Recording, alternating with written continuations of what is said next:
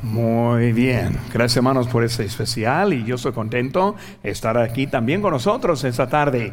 Ese, vengo de Los Ángeles, yo prediqué en la Iglesia Bautista de Los Ángeles en una conferencia de la familia, comenzó el domingo y luego también el lunes y martes. Y luego en ese tiempo que estuve allí, este, hizo calor, ese, casi como aquí, más de 100 grados, llegó a 106 y el aire acondicionado se descompuso en, eh, en, la iglesia, en el edificio. Por eso para mí es un tema natural, el tema que me toca ahora en esta tarde después de esa experiencia en Los Ángeles. Y por eso cuando hablamos de ese tema de esta tarde, ojalá que tenga sus notas ahí en la mano, pero estamos viendo hermanos que es un tema que no es algo que muchos quieren aprender, quieren escuchar.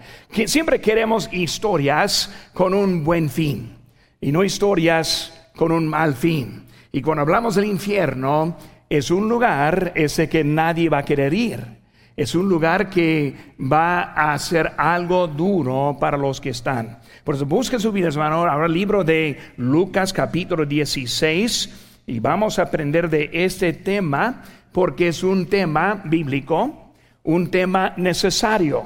En ese tema vamos a aprender de cómo es ese lugar, quiénes son los que van para allá y luego también nuestra necesidad de testificar a otros acerca de ese lugar. Les invito a que se pongan de pie mientras que leemos ahora Lucas 16, versículo número 19 en adelante dice la palabra de Dios. Había un hombre rico que se, vestía de púrpura y de lino fino y hacía cada día banquete con su esplendidez. Había también un mendigo llamado Lázaro que estaba echado a la puerta de aquel lleno de llagas y ansiaba saciarse de las mingajas de, que caían de la mesa del rico y a unos perros venían y le, le, le, lamían las llagas. Aconteció que murió el mendigo y fue llevado por los ángeles al seno de Abraham. Y murió también el rico y fue sepultado. Y en el Hades alzó sus ojos, estando en tormentos, y vio de lejos a Abraham y a Lázaro en su seno. Entonces él, dando voces, dijo, Padre Abraham, ten misericordia de mí envía a Lázaro para que moje la punta de su dedo en agua y refresque mi lengua porque estoy atormentado en esta llama. Pero Abraham le dijo, hijo, acuérdate que recibiste tus bienes en tu vida y Lázaro también males. Pero ahora este es consolado aquí y tú atormentado. Además de todo eso, una gran cima está puesta entre nosotros y vosotros, de manera que los que quisieran pasar de aquí a vosotros no pueden, ni de allá pasar acá. Entonces dijo, te ruego pues, Padre, que le envíes a la casa de mi Padre, porque tengo cinco hermanos para que les testifique, a fin de que no vengan ellos también a este lugar de tormento. Y Abraham le dijo a Moisés y a los profetas, tienen, oíganlos. Él entonces dijo, no, padre Abraham, pero si alguno fuere a ellos de entre los muertos, se arrepentirán. Mas Abraham le dijo, si no oyen a Moisés y a los profetas, tampoco se persuadirán aunque alguno se levantare de los muertos. Vemos la historia del infierno y vemos a dos hombres verdaderos que está hablando de la historia que están allá. Lo que no nos dice en la Biblia es porque llegaron allá. Y esa razón encontramos en toda la Biblia porque la Biblia enseña acerca del Mesías de Cristo quien vino para tomar nuestro este sacrificio, nuestro dolor. Y por eso vemos que ahora entendemos nosotros cómo es que evitamos ese lugar. Pero cuando hablamos de ese lugar, vamos a estar viendo exactamente lo que hay allí y luego para aprender y ayudarnos también en nuestras vidas. Pero vamos a empezar una palabra de oración y con el tiempo que yo tengo voy a intentar de, de explicar unas verdades aquí. Padre Santo, Señor gracias te doy por tu palabra. Y Señor, este momento te pido por este tema. Y Señor, te, te pido que tú nos ayudes a comprender los horrores de ese lugar y que no hay porque uno va para allá. Yo te pido que tú nos des más ánimo para ir a testificar para ti. Señor, bendice este tiempo, te pido. Gracias por todo. En tu nombre, precio lo que te pedimos. Amén. Pueden tomar asiento, hermanos. Ahora vemos, ahora primeramente como la introducción, vemos que el mundo ese tiene su opinión. En realidad, mientras que hay 72 desde mientras que hay 72% de los americanos que creen el cielo, 58% creen en el infierno. Es menos, pero todavía algo impresionante que hay tantos que creen en él. La mayoría piensa que hay castigo por la maldad. Y cuando pensamos en eso, hermanos, hay cuatro puntos de vista acerca del, infierno que vemos en el mundo. El primer punto es una vista literal. El infierno es una enseñanza bíblica y sin otra interpretación. En la forma literal creemos lo que vemos. En la forma literal entendemos que Lázaro sí fue al seno de Abraham y que el hombre rico fue a ese lugar llamado infierno. El infierno es un lugar de castigo que dura para siempre. Algunos son castigados más severo que otros. Y cuando pensamos en eso, vemos en Marcos 12, 40, cuando Jesús estuvo hablando a los escribas en la sinagoga, que estuvieron haciendo largas las oraciones, las primeras sillas sentadas, dijo que devoran las casas de las viudas y por pretexto hacen largas oraciones, ellos recibirán mayor condenación. En Lucas 12 lo tenemos ahí nuestras notas, versículo 47 dice, aquel siervo que conociendo la voluntad de su Señor, no se preparó ni hizo conforme a su voluntad, recibirá muchos azotes. Mas el que sin conocerla hizo cosas dignas de azotes, será azotado poco. Porque todo aquel a quien se haya dado mucho, mucho se le demandará. Y al que mucho se le haya confiado, más se le pedirá. Por eso vemos que hay niveles de castigo en el infierno. El castigo es físico es mental y emocional. Por eso es la forma literal. Segundo punto de vista, vemos una vista metafórica. Ahora, es una idea más moderna.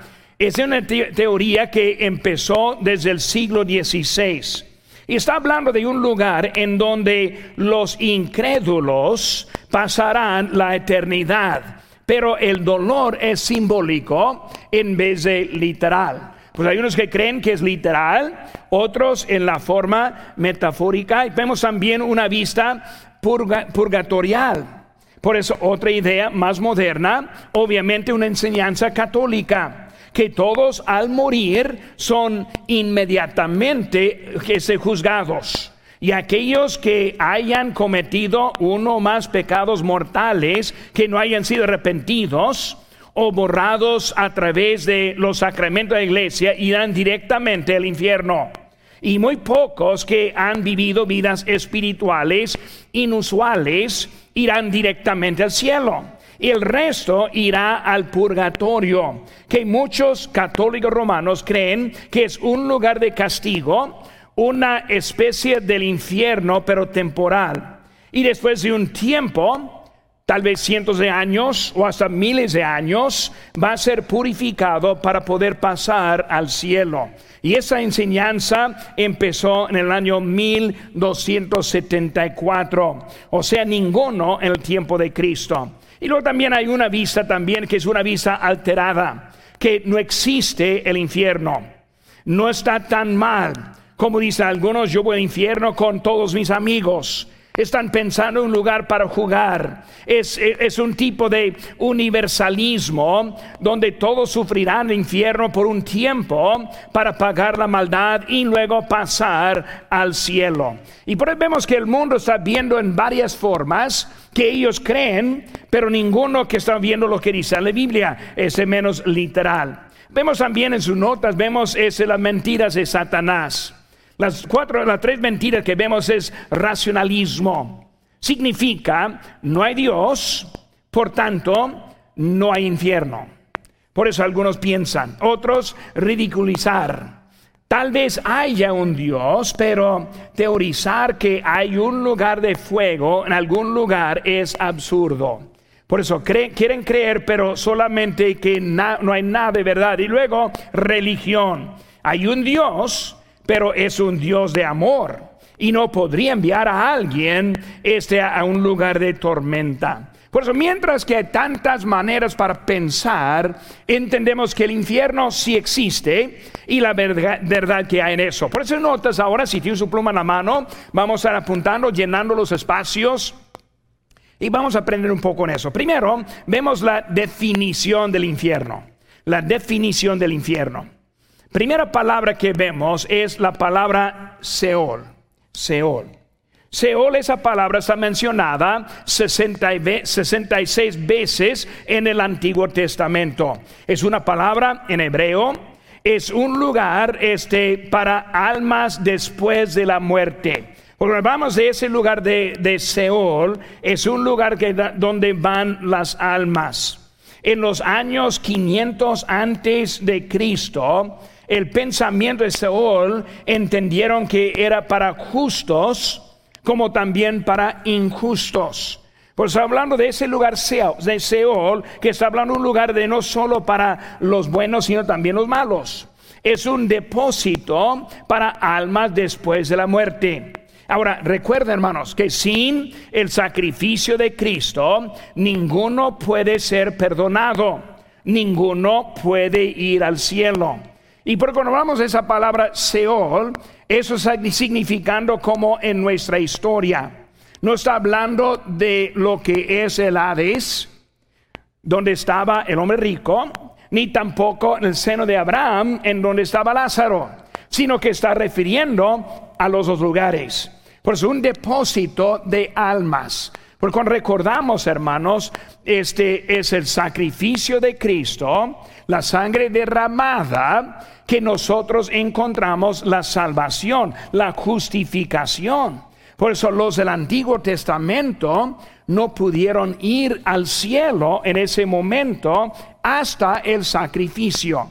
Salvación siempre ha sido en el Cordero de Dios en el Antiguo Testamento confían en el Mesías del futuro, como nosotros confiamos en el Mesías o el Salvador del pasado. Es la misma manera, pero la salvación completa no pudo ser hecha hasta después de la resurrección del Señor Jesucristo. Por esa palabra Seol está refiriendo a ese lugar. Si una palabra que vemos es la palabra Hades. La palabra griega mencionada diez veces en el Nuevo Testamento, mientras que el Seol refiere a un lugar en general, el Hades es un lugar más específico, como nuestra historia. Pues es un lugar inmediato después de la muerte. El hombre, el hombre rico murió y alzó sus ojos el infierno. Por la idea simplemente como uno muere cerrando sus ojos en muerte, y abriendo sus, sus, ojos ya están en ese lugar que es el Hades. Ahora, mientras eh, hablando de un lugar de tormenta, un lugar consciente, un lugar de memoria, un lugar de reconocimiento. Ese vemos que el hombre rico vio a quién? A Lázaro. Lo reconoció. Por eso él está hablando este, con, con, Abraham en ese momento. Por eso el Hades es, es, el lugar donde estaba el hombre rico. Por eso Seol está dividido. El Hades y el seno de Abraham, o también conocido como el paraíso. Por eso cuando dijo Lucas, eh, dijo Cristo en Lucas 23, 43, entonces Jesús le dijo, de cierto te digo que hoy estarás conmigo en el paraíso hablando de ese lugar. Ahora, con la muerte y resurrección de, de Jesucristo, se abrió el acceso directo al cielo. Pero hablando del tiempo del Antiguo Testamento, así es. Tercera palabra que vemos, inciso G, digo inciso C, es Geena. Es inciso C es Geena, con G. Palabra griega mencionada doce veces también en el Nuevo Testamento. Esa palabra significa fuego y tormento. Este es el castigo eterno.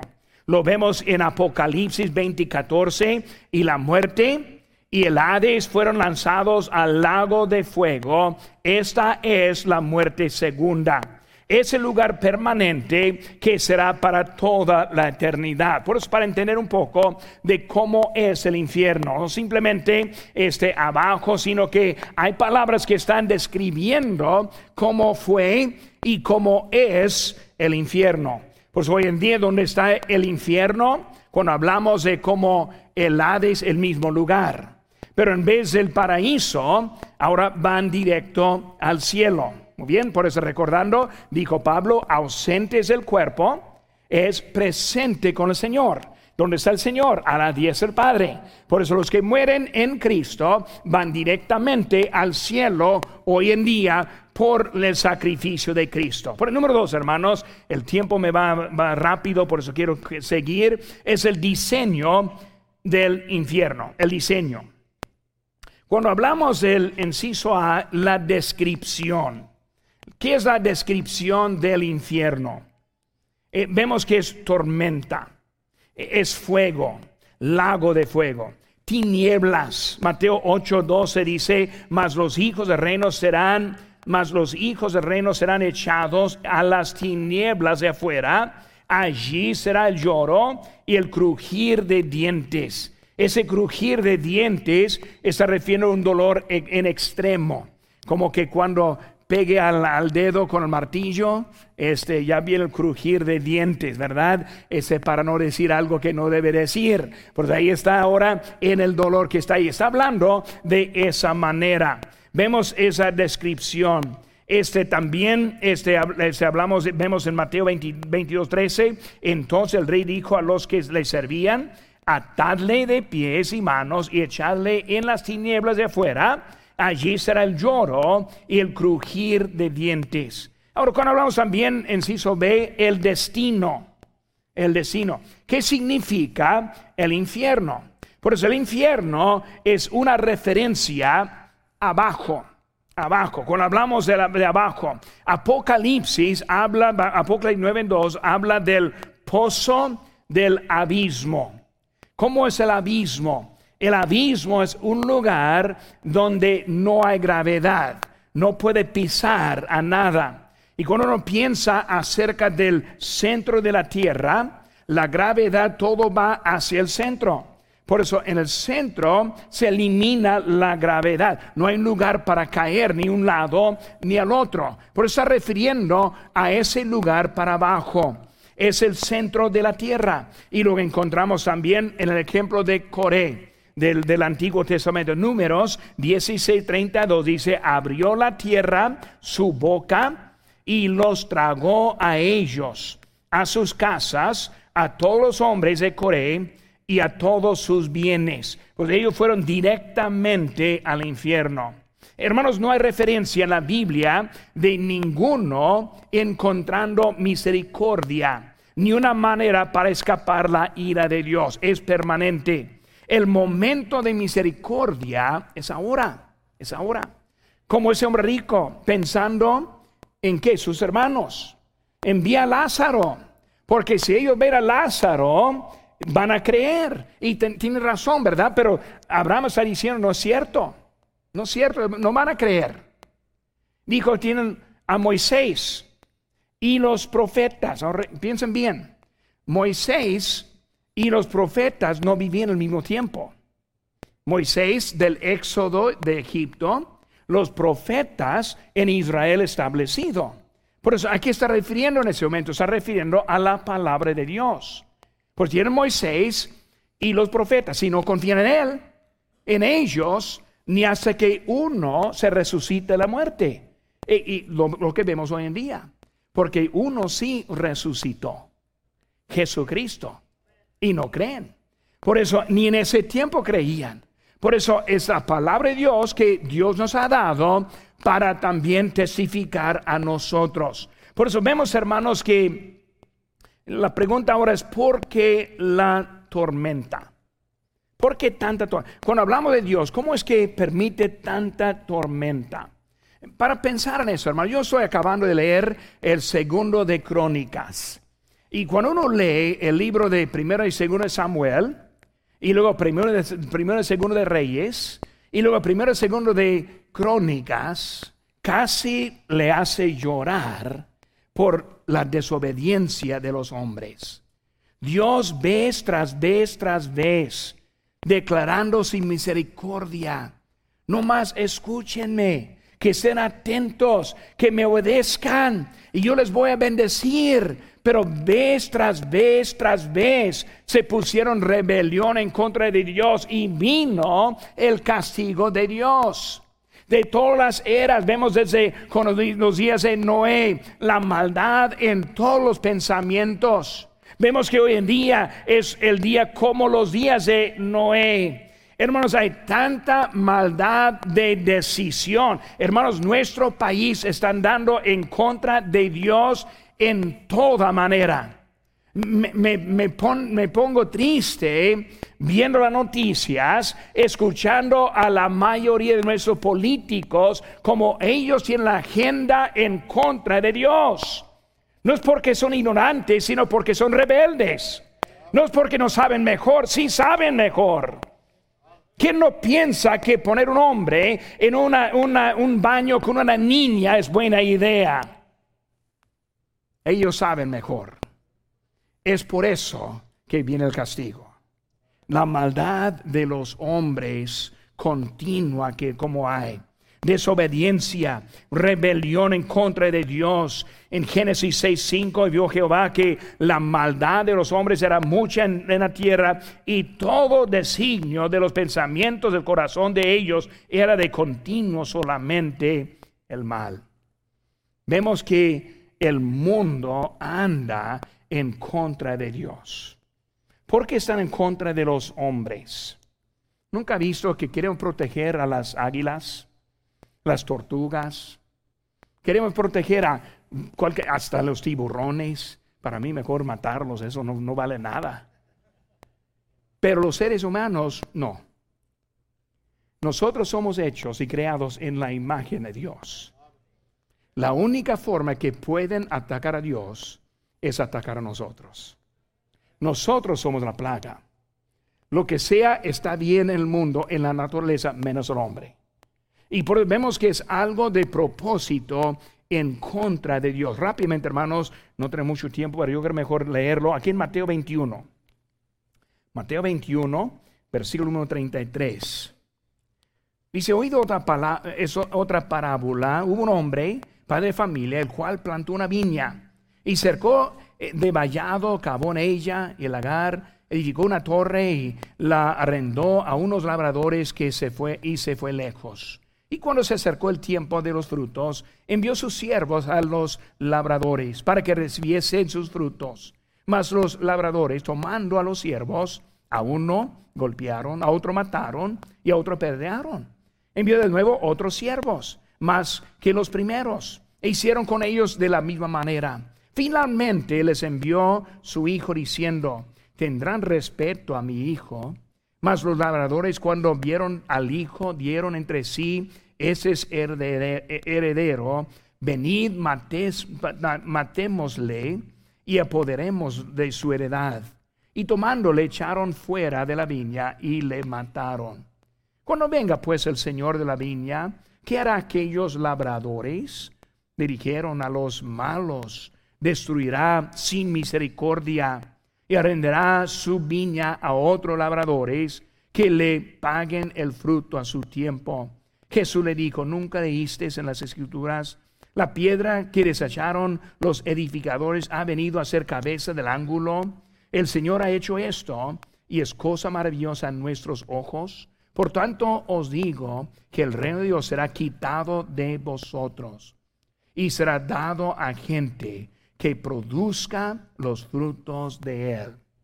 Una parábola diciendo exactamente lo que pasó.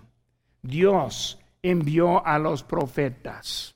Jezabel mató a muchos. El Antiguo Testamento maltrataron a los profetas. Y luego al Hijo Jesucristo lo crucificaron. y quitó de ellos la viña, hablando de los, Israel, y lo pasaron a los gentiles. Y nosotros, aunque estamos ahora fallando, de toda manera, estamos predicando el Evangelio. Estamos ganando almas. Queremos enviar misioneros para llevar los frutos que Dios requiere. Pero vemos que Él está hablando acerca de ese lugar del infierno y cómo es. Número tres, hermanos, los distintivos. Los distintivos del infierno. Por eso no hay tiempo para leer todo lo que hay aquí, pero vemos es fuego eterno. Fuego eterno. Cuando hablamos de fuego eterno, sí lo entendemos. Como vemos el sol. El sol es un fuego dura para siempre. Es ese fuego, dicen los de la evolución que ese ya tiene millones y billones de años, pues nosotros sabemos que tiene miles de años. Por eso, y sigue prendido un fuego. Por si entendemos cómo es el fuego. También vemos el calor intenso ese de la tierra que sale con los, balcón, los volcanes. Pues estamos viendo ahora este, que cómo sale este, el fuego también. Vemos, hermanos, es un lugar de fuego eterno. Ahora también es de memoria y remordimiento. Por eso en, Lucas 16, él recordó. Hermanos, cuando hablamos de la memoria es una forma de tortura. Y cuando pensamos, hermanos, de la tortura en la prisión federal de Alcatraz, vemos que es una isla en la bahía de San Francisco, pero la tortura más dura de ese lugar fue que ellos pudieron oír la vida en San Francisco. Y ellos estando encerrados, escuchaban las fiestas, los que estaban bien allá, y eso fue la tortura según los prisioneros más que todo. Por eso es memoria. También es de sed, inciso C, de sed, inciso D, miseria y dolor. Inciso E, frustración e ira. Inciso F, separación. Inciso G, eterno. Frase más pesada, por siempre. Por siempre. Van a sufrir en el infierno por siempre. Ni un momento de esperanza. Ni un momento de misericordia. Por siempre. Ese lugar que está hablando del infierno. Por eso voy a tomar la, la definición, diseño, distintivos. Número cuatro, hermanos, los detenidos. Los detenidos. Cuando hablamos de los que están dentro del infierno. Pues cuando hablamos de ese lugar, ahora entendemos que es un lugar de tormenta, un lugar de juicio. Ahora, usar la palabra castigo cuando en realidad es juicio. Castigo es una forma para corregir, el juicio es una, una forma simplemente para castigar o para toda la, toda la eternidad. Pues es el juicio de Dios en contra de la maldad. El juicio en contra del pecado. Por eso cuando nosotros no confesamos los pecados, cuando nosotros no arrepentimos y seamos salvos, ese pecado es lo que produce la ira de Dios en nuestras vidas. Por eso un hombre que decimos un hombre bueno, de gente buena, si no es una gente en Cristo, es gente mala igual como el peor que hay. Porque el problema es el pecado que hay en nuestras vidas. Por eso cuando hablamos de los detenidos, en Ciso vemos a Satanás. Dice en Apocalipsis 20 y 10, y el diablo que los engañaba fue lanzado en el lago de fuego y azufre, donde estaba estaban la bestia y el falso profeta y serán atormentados día y noche por los siglos de los siglos. Cuando hablamos de Satanás, él no va a llegar al, infierno como un reino, o como un rey, digo, no como un capitán, no como uno que manda, sino uno que sufre. Ahora, cuando hablamos de niveles, él va a tener el más castigo de cualquier otro él va a, sufrir más que cualquier otro. Pues hablando, hermanos, de ese lugar es para Satanás. Y en, en realidad el infierno fue hecho para Satanás y también los demonios. Por eso Satanás. En Satanás vemos también la bestia, recordando que en la tribulación viene la marca de la bestia, la bestia siendo Satanás, sistema económico del mundo. Vemos también el dragón, que está hablando ahí en nuestro, este, este, nuestro pasaje, el dragón, ese no es un rey, sino es el que sufre por Satanás. Hizo ver, hermanos, el falso profeta por eso lo que leímos ahorita en Apocalipsis 20 y 10, vemos también el falso profeta. Y cuando hablamos de la Trinidad de Satanás, vemos a Satanás, vemos al falso profeta y número tres, vemos al anticristo. Porque vemos que también el anticristo este, estará allá. Segunda Tesalonicenses 2.8 dice, y entonces se manifestará aquel inicuo a quien el Señor matará con el espíritu de su boca y destruirá con el resplandor de su venida. Pues hablamos de Satanás, él tiene su, trinidad satánica. Satanás, el anticristo, el falso profeta. Los tres que están ahora gobernando durante la tribulación y hablando de ellos. El anticristo es él quien está activo durante la tribulación como en la vida de Cristo aquí caminando el Salvador, todo se trataba de Cristo. En la tribulación todo se trataba, se trata acerca del anticristo. Ahora la semana que entra vamos a terminar esa serie con la segunda venida de Cristo. Vamos a hablar un poco de esos eventos, de su venida, pero vamos a querer también estar aquí presente para eso. Pero vemos ahora dentro, encontramos Satanás, dentro encontramos el profeta, dentro encontramos el anticristo. Ahora, hablando del futuro, no al momento. Al momento no están allá. Y luego en inciso D, vemos los demonios.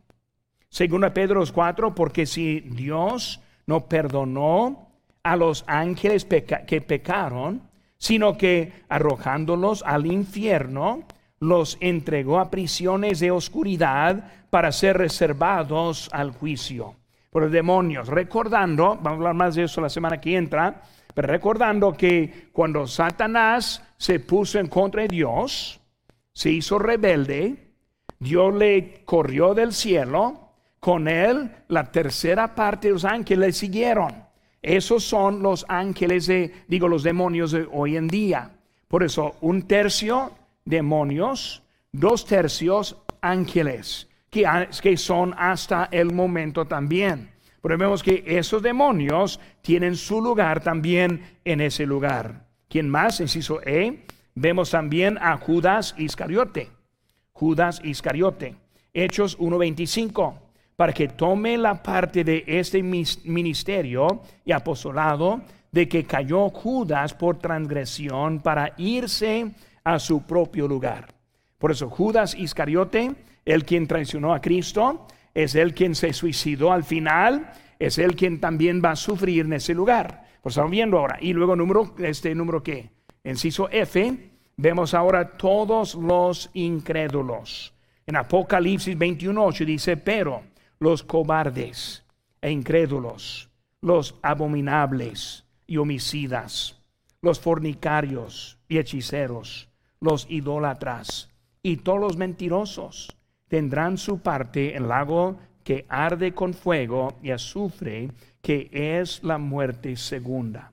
Pues vemos que los seres humanos, más bien los incrédulos, por ejemplo, empieza a hablar de hechiceros, de, fornicarios, adúlteros, palabras ese homicidio. Pero vemos que está hablando de fuerte, pero termina hasta que los mentirosos. Pues ¿quién, es, quién hay que no ha, no ha contado una mentira? Por está diciendo los que han pecado. Bueno, los, los que han pecado y los pecados no perdonados en la sangre de Cristo. Porque cuando hablamos de infierno, es un lugar literal. La semana pasada hablamos del cielo. Es donde van los creyentes en Cristo.